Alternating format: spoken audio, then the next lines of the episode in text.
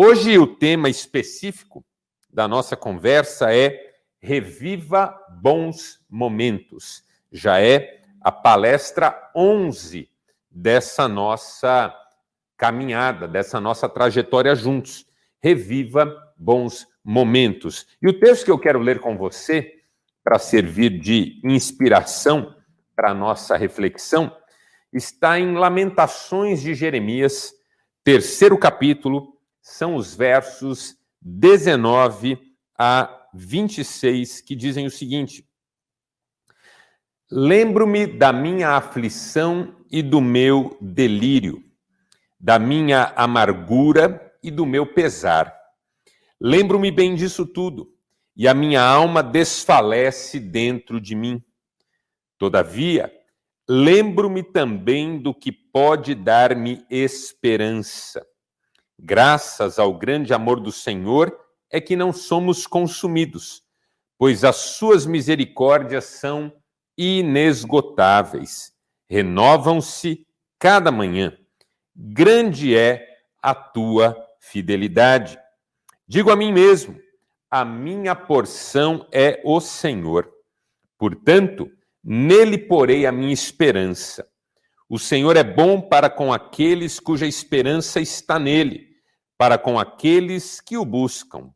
É bom esperar tranquilo pela salvação do Senhor. Até aqui. Todos nós temos bons momentos na nossa história, na nossa jornada, vamos chamar assim. Não há uma só pessoa, a não ser que esteja com má vontade sobre isso, que não possa se lembrar de um bom momento do seu passado. Todos nós temos lembranças boas porque todos nós vivemos bons momentos. Ainda que o grosso da nossa história tenha sido difícil, ainda que o grosso da nossa história tenha sido pesaroso, os bons momentos estiveram ali, meio que como oásis no deserto. Afinal de contas, não fossem os bons momentos, nós não teríamos nem sobrevivido.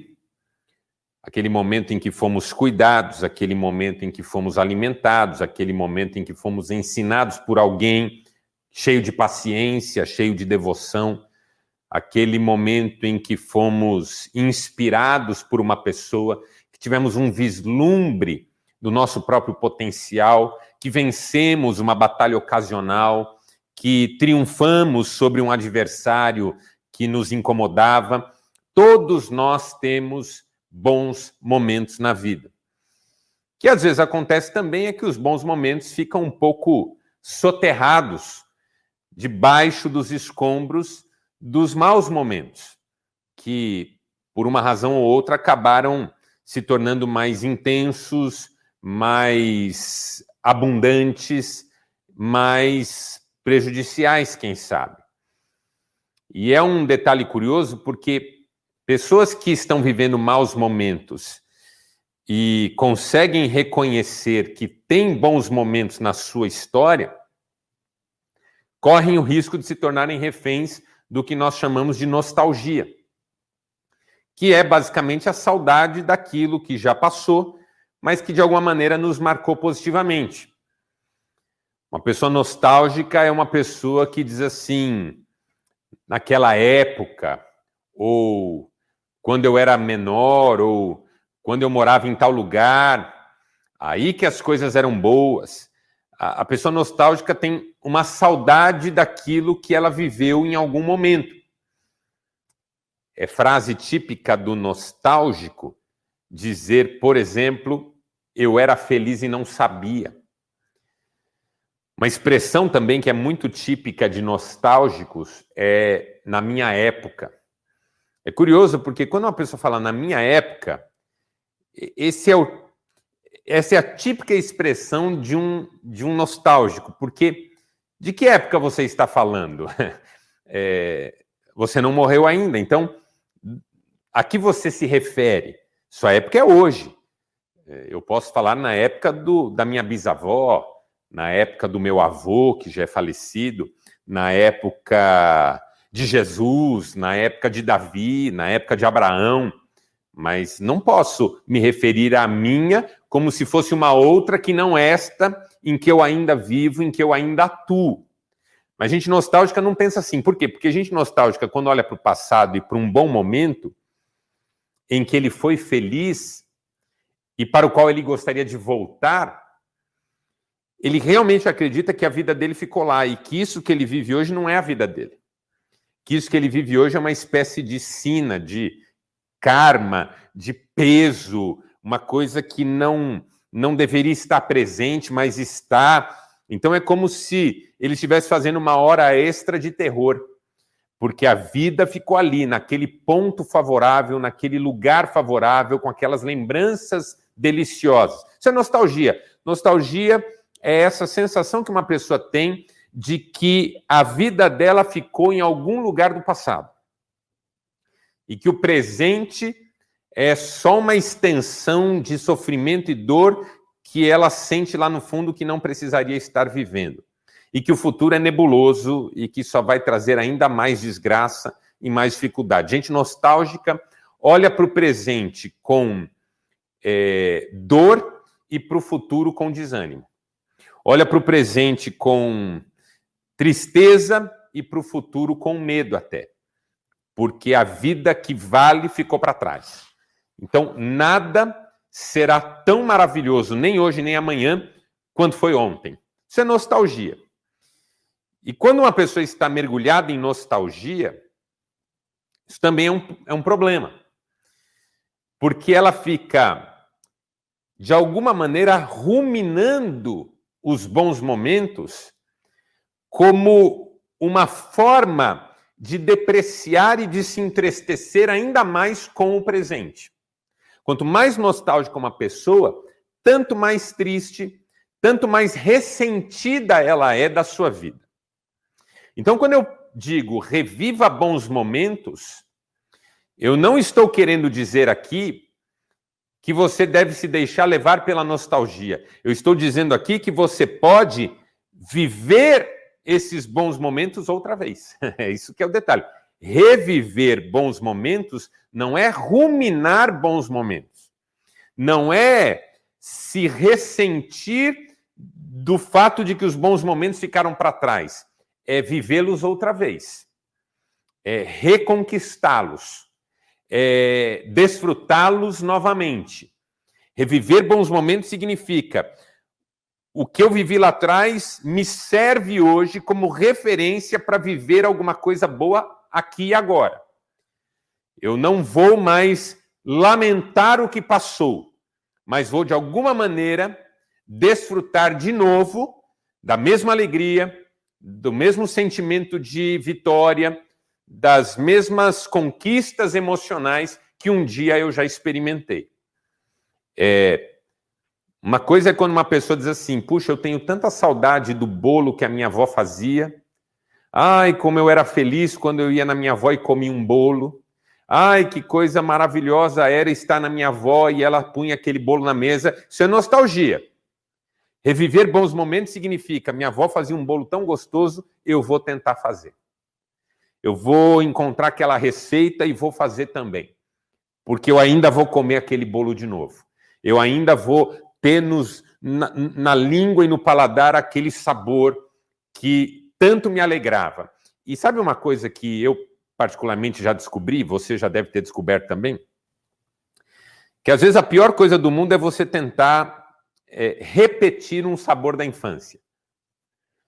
Porque ao longo do tempo o nosso paladar ficou mais apurado, ficou mais exigente.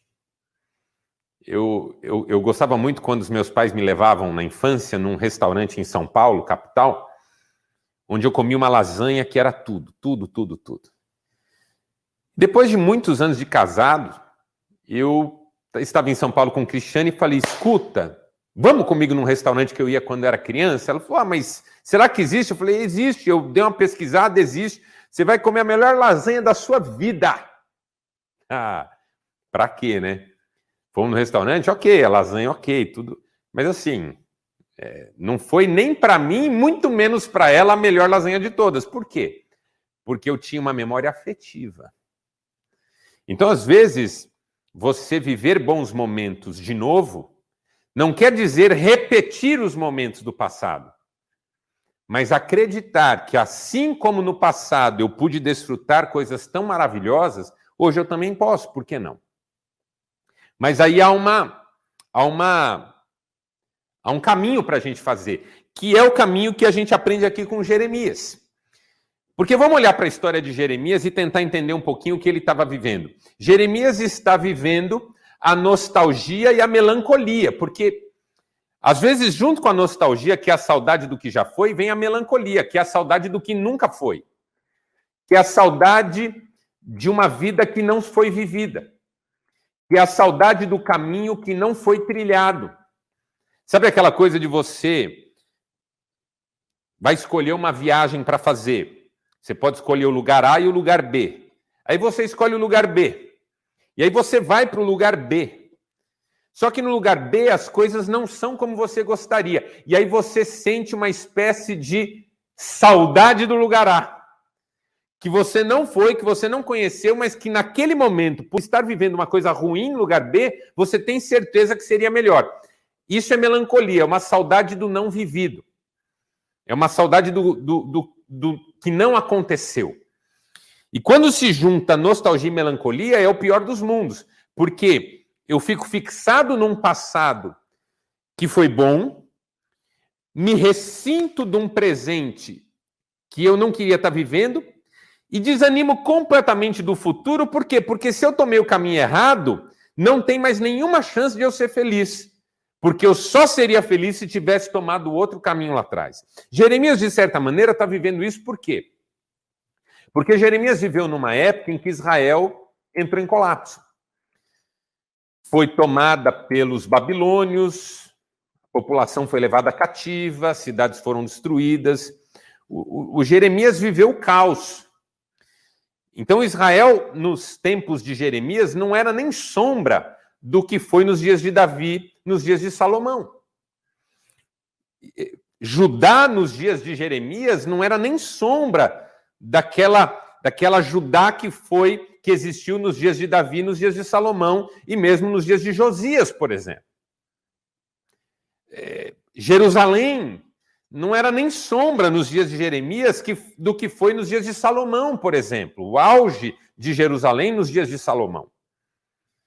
Então Jeremias sofre com isso, porque ele olha ao seu redor e fala: Meu, eu não queria estar aqui, eu não queria estar vivendo isso, eu não queria que o povo, o meu povo, estivesse passando por isso.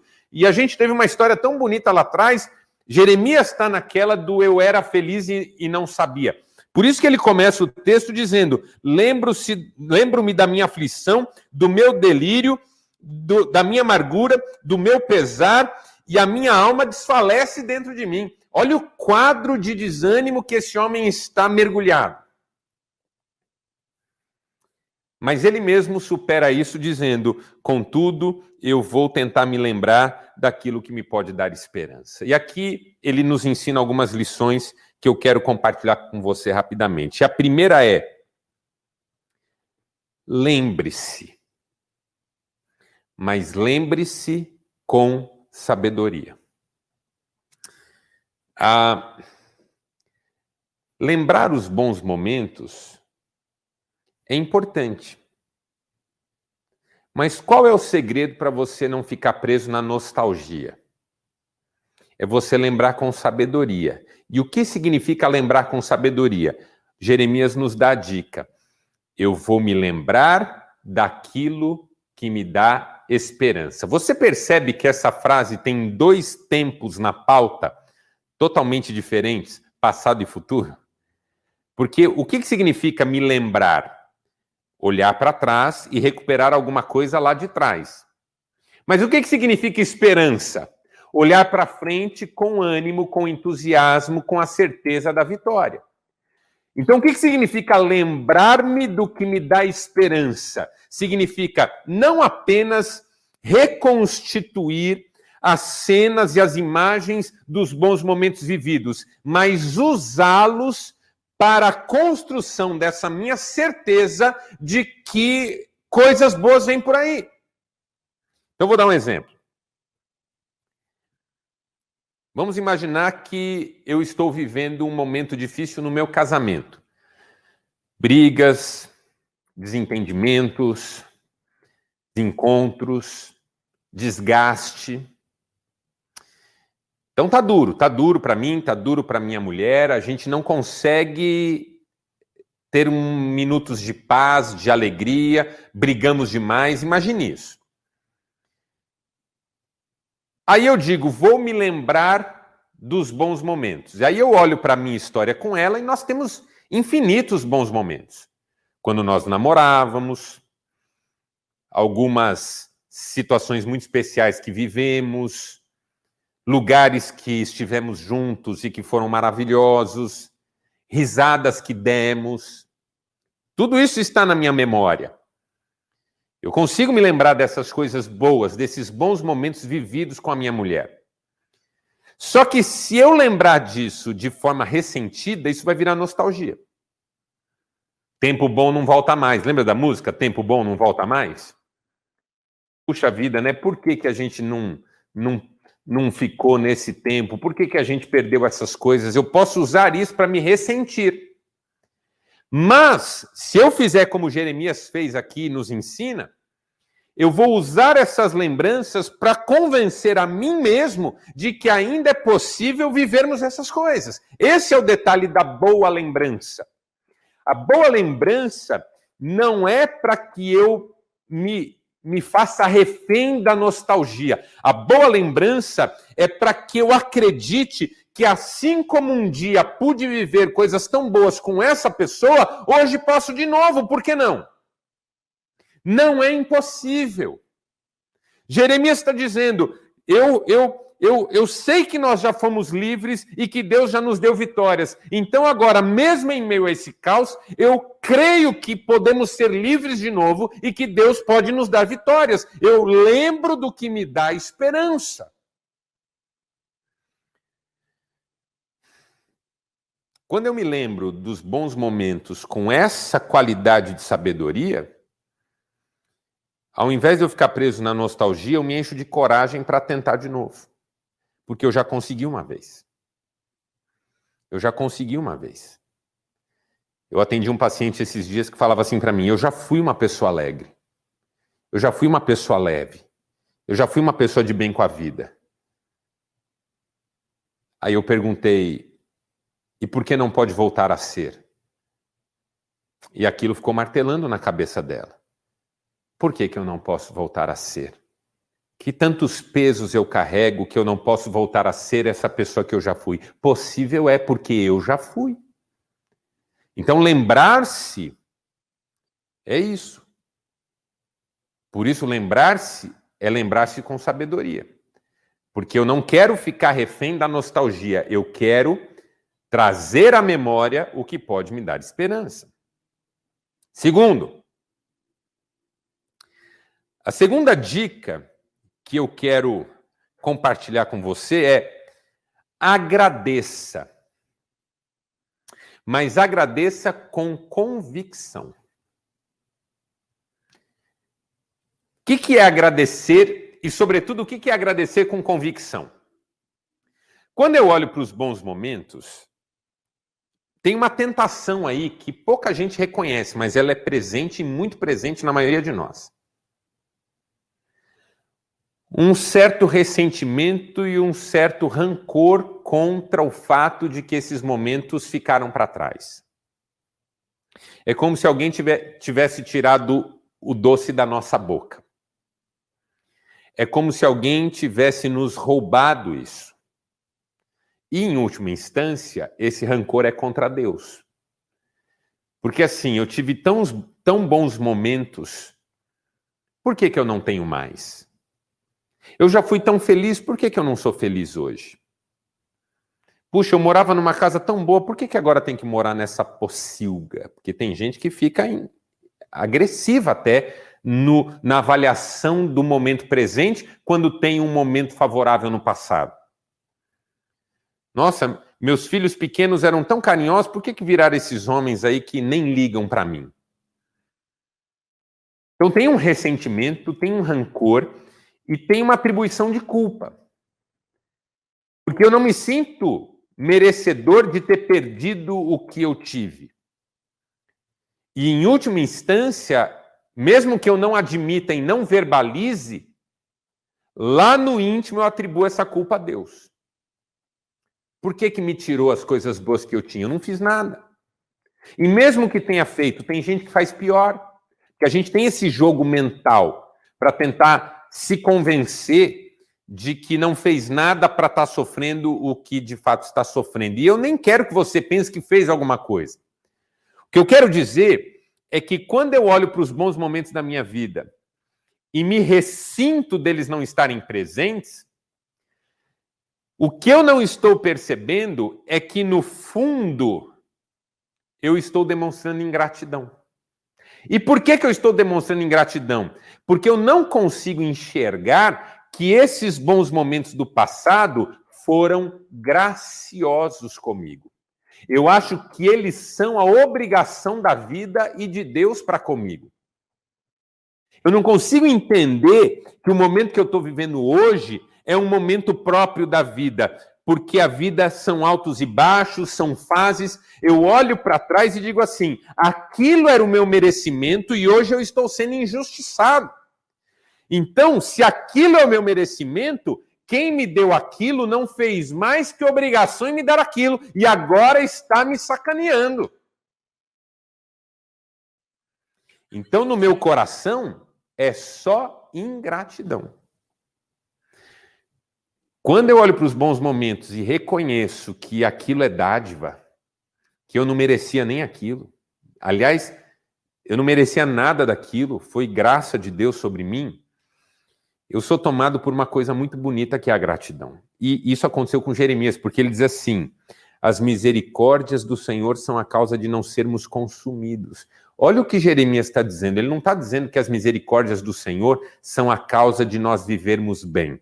Ele está dizendo que as misericórdias do Senhor são a causa de nós não morrermos. O que ele está dizendo é: o que eu mereço é nada, é zero, é punição, é morte. O que Deus me dá é misericórdia. Mas a misericórdia de Deus já é tão grande na minha vida que só o fato de eu não receber o que eu mereço, que é a morte, já é uma maravilha.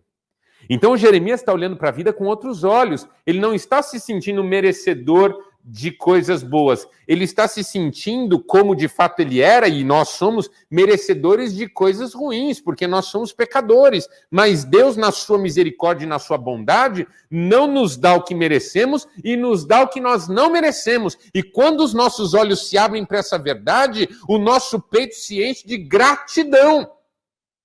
Só que não é uma gratidão protocolar, não é uma gratidão da boa educação, da criança que tem que responder obrigado quando ganha alguma coisa, mesmo sem sentir isso. É uma gratidão com convicção. Agora eu vejo, Senhor, que em cada bom momento da minha história, o Senhor estava me dando algo que eu não merecia. Então, louvado seja o teu nome. A hora que essa gratidão entra na minha vida, eu paro de me queixar do meu momento e começo a trabalhar para que bons momentos sejam revividos. Por quê? Porque, ao que tudo indica, a gratidão me leva à experiência de boas coisas. Tem um teólogo chamado Dietrich Bonhoeffer que escreveu num dos seus livros o seguinte: somente quem agradece pelas pequenas coisas receberá também as grandes. O que ele estava tentando dizer? Que quando a gente entra num processo de gratidão, novas portas começam a se abrir na nossa vida. É igual, é igual a gente faz com o filho da gente. Se o seu filho é ingrato, você tem menos prazer de dar boas coisas para ele. Mas se o seu filho é grato, você quer dar cada vez mais. É ou não é?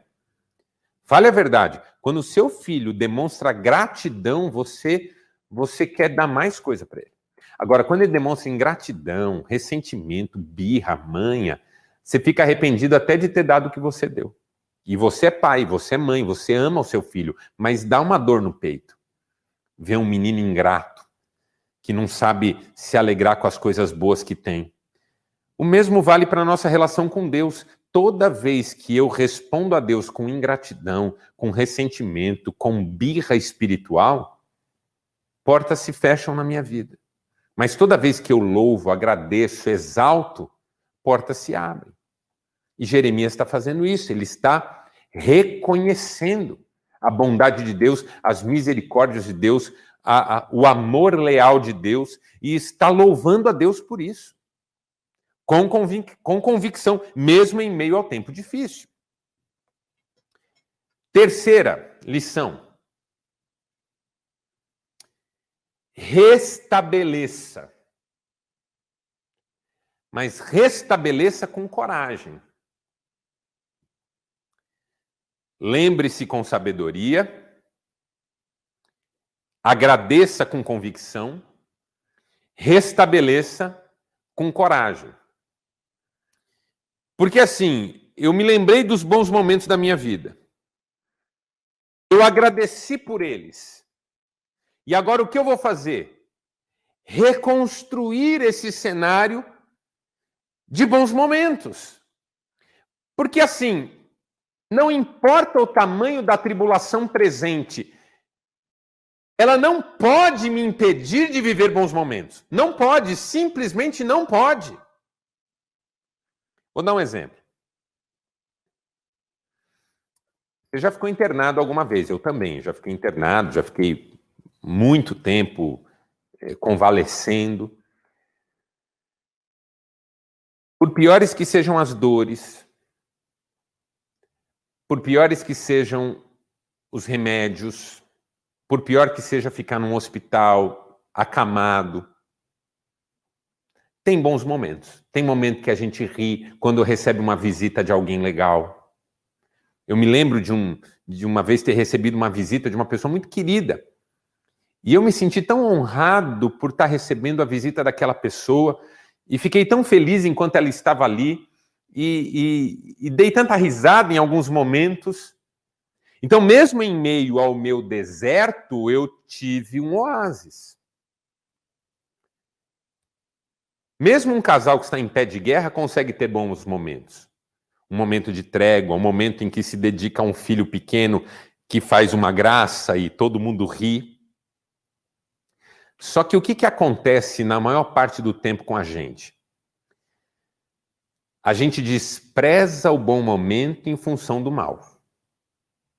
Sabe aquela coisa? É, mas também o que, que é isso perto do que eu estou vivendo?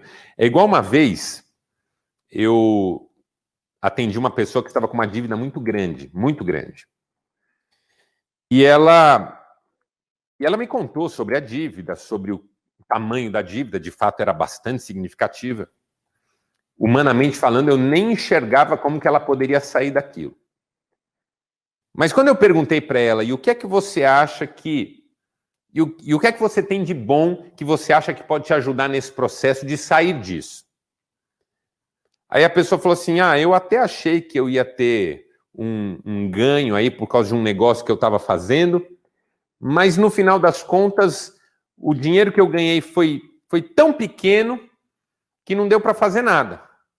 Não deu para pagar nada, não deu para resolver nada eu acabei que acabei fazendo uma viagem com, com a minha esposa e meus filhos, porque aquele dinheiro não ia fazer nenhuma diferença na minha dívida.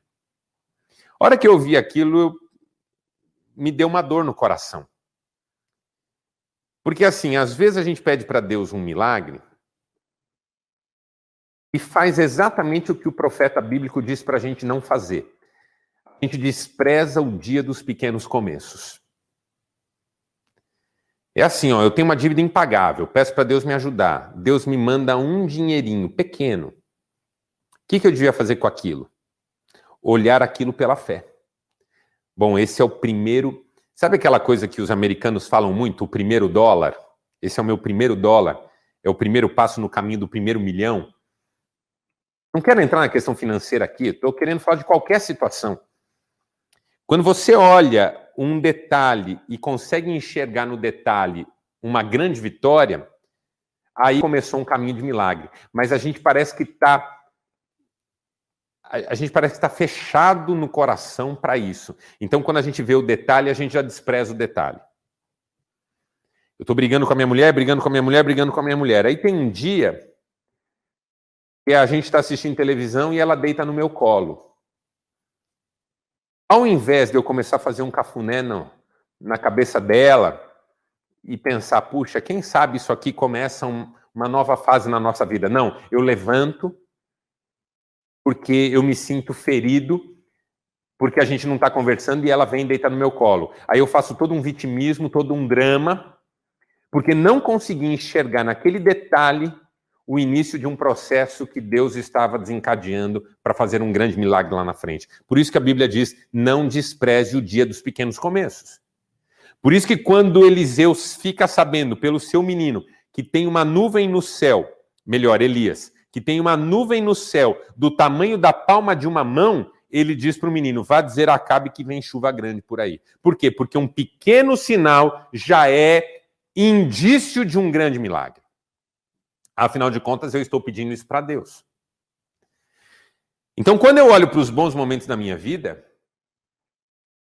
mesmo que o momento presente seja mal, difícil, ter, terrível, eu posso criar espaços de boas experiências em meio a tudo isso. Então, assim, eu tô sem um dinheiro, tô quebrado, tô com um monte de problema, mas eu posso pegar, como eu já fiz numa época que a gente tinha um monte de problema financeiro, pegar uma toalha, ir até um lago, uma beira de rio, alguma coisa que eu não gaste dinheiro, estender, sentar com a esposa, ficar contemplando aquilo e ter conversas de quando a gente vai sair disso e vai começar a realizar sonhos. Os grandes sonhos que eu e minha mulher fizemos na vida, nós fizemos quando nós não tínhamos nada. E hoje, cada sonho que a gente realiza, a gente lembra dessa época em que a gente gestava esses sonhos pela fé. Então, assim, eu consigo criar um bom momento no meu mau momento. Claro que eu consigo. Isso que é restabelecer. Pegar aquele bom momento do passado e falar: peraí, eu posso viver isso hoje, eu posso fazer esse bolo que minha avó fazia. Ah, mas eu, eu não tenho a receita. Eu vou descobrir uma receita. Vou fazer um bolo tão gostoso quanto. Eu vou fazer um bolo diferente, mas que vai me dar o mesmo prazer. Eu posso restabelecer um bom momento do passado hoje, mesmo em meio ao mau momento. É o que Isaías, o, que Jeremias está dizendo. É, é, as misericórdias do Senhor são a casa onde não sermos consumidos. Elas não têm fim. Grande é a sua fidelidade. Renovam-se cada manhã é, a minha porção é o Senhor, nele porém a minha esperança. Olha o que ele está fazendo, ele está fazendo todo um trabalho mental de se alegrar em Deus. E aí ele diz assim: o Senhor é bom para aqueles cuja esperança está nele. O que, que o, o Jeremias está dizendo? Ele está dizendo: à medida em que eu comecei a lembrar e a agradecer, eu comecei a restabelecer essas experiências, elas voltaram para a pauta. Continuamos num cenário horroroso? Continuamos. Judá ainda está debaixo de opressão? Ainda está. Mas eu já estou sentindo alegria. Bom é o Senhor, bom é esperar no Senhor, bom é o Senhor para aqueles que têm esperança nele. Alegria, alegria de sentir a presença de Deus de novo, mesmo em meio ao caos que minha vida virou. Você consegue restabelecer bons momentos na sua vida conjugal hoje, se você quiser. Se você não quiser, tudo bem, mas veja, você que não quer. Eu consigo. Posso estar brigado com a minha mulher desde de manhã. Eu consigo chegar em casa hoje e proporcionar um bom momento. Eu consigo fazer isso. Eu consigo proporcionar um bom momento para o meu filho hoje, mesmo que ele esteja estranho comigo faz um tempão. Eu consigo se eu quiser. Mas se eu ficar com essa coisa de vítima, de ficar me ressentindo do presente, reclamando a minha má sorte, achando que todo mundo está sendo injusto, aí eu não consigo, porque eu não quero. Eu prefiro esse lugar onde eu me ressinto de todo mundo e culpabilizo todo mundo pelos meus dramas. Qualquer pessoa é capaz de restabelecer um bom momento na sua vida. Qualquer pessoa. E aí a última lição. Lembre-se, mas com sabedoria. É, agradeça, com convicção. Restabeleça com coragem. E por último, perpetue com disciplina. Que, que é perpetuar um bom momento? Projetá-lo para o futuro. É assim, ó. Eu estou no, no exemplo do casamento porque ele é bem óbvio para a maioria. A gente estava vivendo um drama, uma tragédia, uma tristeza, blá blá blá blá blá blá blá blá blá. Vida sexual totalmente parada, tudo errado. Aí eu me lembro dos bons momentos com sabedoria, porque acredito que eles podem voltar. Agradeço por eles, porque eu não estou me sentindo vítima e nem nada. Eu realmente sou grato a Deus por todo o seu cuidado para comigo. Restabeleço, à medida em que eu chego em casa e digo, bem, hoje eu queria te levar a tomar um sorvete. Mas por quê? Porque eu fiquei com vontade. Quero te levar a tomar um sorvete, quero te levar a tomar um suco, quero te levar a tomar um chopp, o que quer que você goste de fazer com a sua mulher. Aí vocês vão e você propõe para si mesmo que você não vai estragar a noite. Até se ela queixar alguma coisa, falar, é, você anda muito frio. Como você está comprometido em estabelecer um bom momento, você vai dizer assim, meu bem, me perdoa, eu estou aqui hoje com você exatamente porque eu estou querendo mudar isso, estou querendo viver um tempo diferente com você. É, eu sei que eu tenho errado, mas eu estou querendo estar tá aqui com você sem vitimismo, sem, ah, tá vendo? É só a gente querer fazer uma coisa boa, já começa a ser criticado. Pare de ser vítima. Pare de ser criança. Entendeu?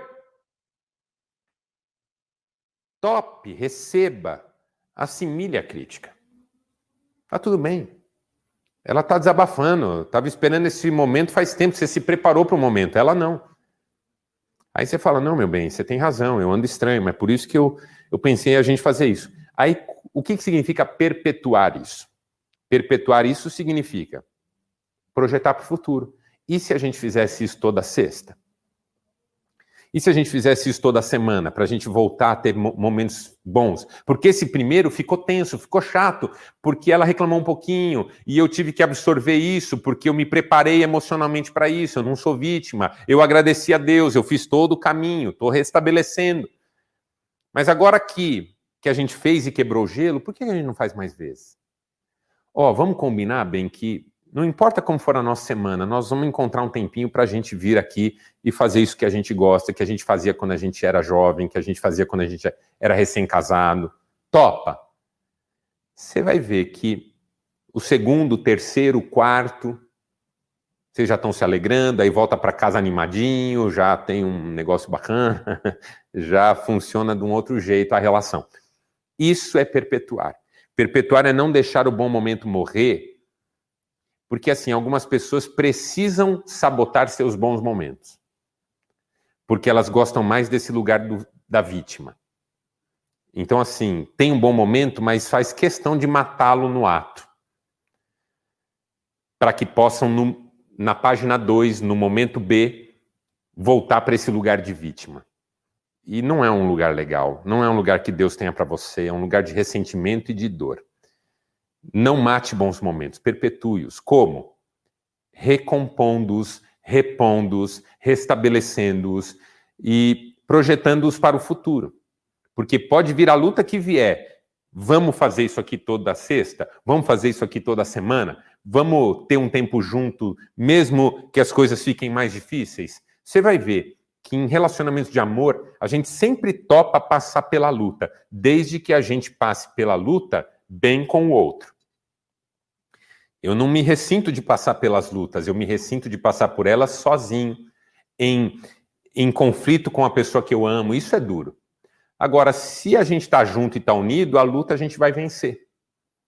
E é isso que Jeremias quer dizer quando ele diz, por exemplo, isso aqui: é bom esperar tranquilo pela salvação do Senhor. Tranquilo. O que é tranquilo? Em paz. É bom esperar em paz pela salvação. Vai dar certo, o futuro vai ser bênção, tudo vai se organizar, mas eu tenho que passar por isso com o máximo de paz. E é uma paz que vem de Deus. Lembre-se com sabedoria. Agradeça com convicção. Restabeleça com coragem. e perpetue com disciplina. Por quê? Porque projetar para o futuro significa fazer acontecer. É não dar desculpas. É trabalhar para que isso de fato permaneça. Tá certo? E aí, a gente revive bons momentos.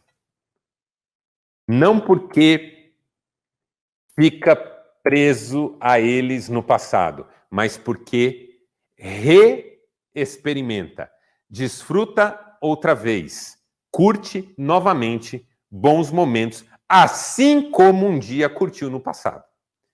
Eu nunca mais vou comer aquele bolo que eu comi aquele dia, mas eu posso comer um bolo hoje que vai me dar o mesmo prazer ou até maior do que aquele que eu comi lá atrás. E eu levei minha mulher no restaurante e aquela lasanha não foi legal nem para mim nem para ela, mas esses dias nós fomos num restaurante numa cidade que a gente foi conhecer. Que lugar delicioso, que comida espetacular, que nós voltamos com a sensação de que o melhor está por vir. Porque quando você tem bons momentos no passado e se dá o direito de viver bons momentos no presente, o futuro se ilumina. E você sabe, pela fé, que melhores momentos virão. Porque Deus faz um vinho sempre melhor. Foi assim em Caná da Galileia. Jesus pegou aquela água, transformou em vinho e o vinho era melhor do que o vinho que já tinha sido bebido. Pense nisso e reviva bons momentos. No mais, que Deus abençoe você. Uma excelente semana. Estaremos juntos na semana que vem, continuando com o tema Vida que segue. Grande abraço, valeu pela companhia. Deus abençoe. Tchau.